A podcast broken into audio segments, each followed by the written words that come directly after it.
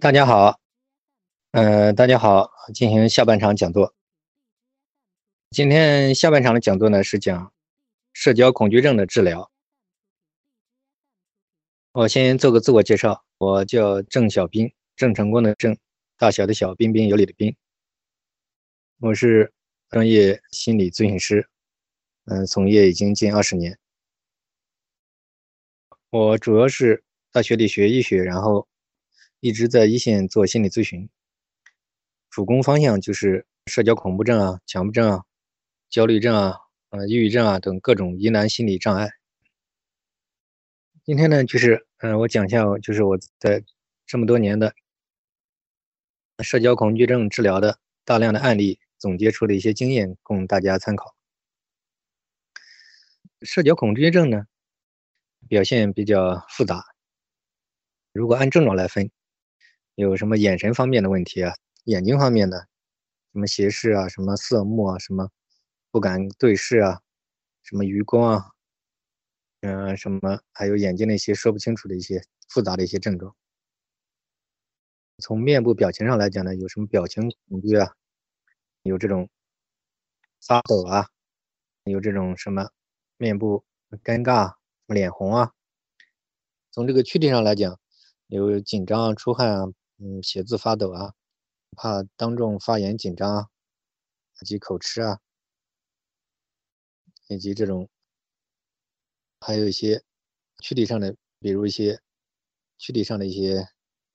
发抖啊，一些嗯紧张啊一些症状，还有其他一些很复杂的，总归跟社交方面发生的问题，就是遇到特定的场所和人有回避和逃避反应。有条件反射式的一种控制不了的一种紧张、发抖，这个都叫社交恐惧症。其实社交恐惧症呢，我举一个我典型的案例，很多年前的一个案例，它比较复杂，它就是几种症状都有吧，大概有二十多年。嗯，就是什么脸红啊，什么什么什么眼神的问题啊，后来又条件反射泛化成什么发抖、出汗啊什么。诸如此类的，反正以上讲的症状，他大部分都有。后来呢，就是呃跟他治疗呢，其实呢，社交恐惧症呢，他呢，首先一个呢，他就是预预期恐怖，就是去之前他就想的很很多，那么就是自己把自己吓的，那么临场之前呢，肯定会出现紧张表现，然后在临场出现的时候呢，他又过度自我关注。因为连谈话的内容都忘掉了，老是关注自己没有紧张啊，有没有出丑啊什么的，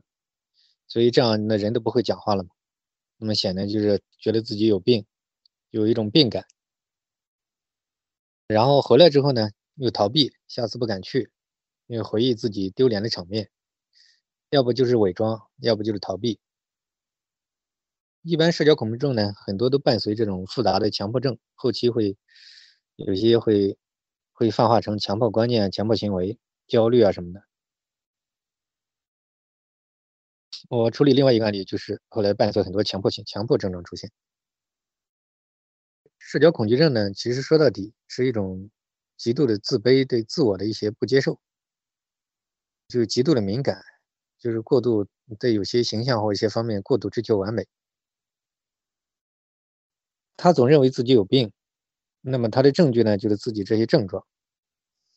嗯，然后他找了种种的方法，这么多年也没有掩饰住。那么什么叫症状呢？其实呢，症状只是个名词，嗯，那么这些你说紧张这些症状，普通人是不是有？其实普通人也有啊。我们说人都不是神仙嘛，人玩人呢，我们社交方面多少会有些恐惧的。那为什么普通人？我们看，比如一个小女孩，她遇到人紧张、脸红或者什么样，她很快就过去了，啊，你看也没当回事。和我们发觉普通人有时候也会有这种紧张的表现，嗯，那么他过去也就过去了。那为什么这些所谓的社交恐惧症患者，为什么就不但没过去，反而反而就深陷其中呢？我觉得呢，这跟心理学规律有关。就一个人，他越怕什么，越得到什么。越想消除什么，越强化什么，心理学也是反过来的嘛。那么，如果一个人把生活都放弃了，整天想着怎么治病，总想毛病好了再去生活，那么可以说是没有那一天。那么反过来呢，去生活不是去治病，如果能学会接受自我，那么才可能不会犯错误。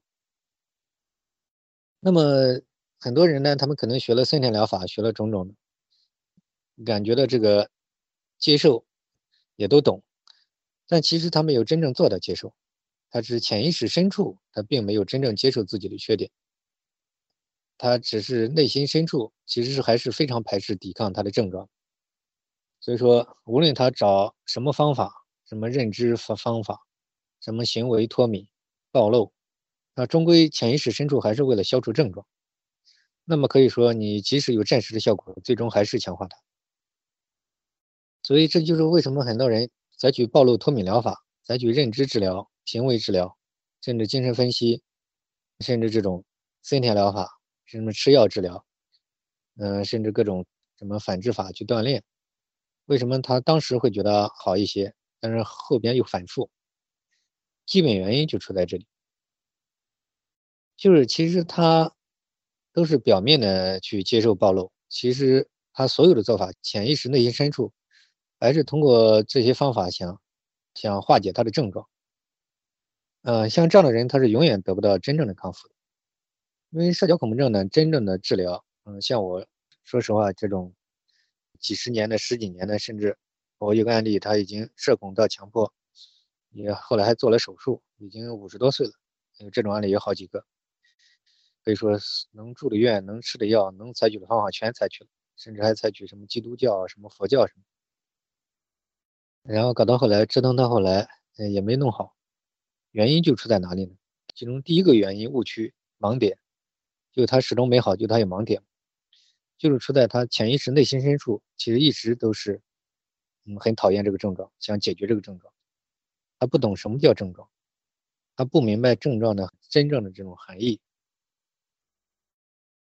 所以说，社恐为什么这么难治疗？社恐、强迫、焦虑欲为什么这么难以治疗？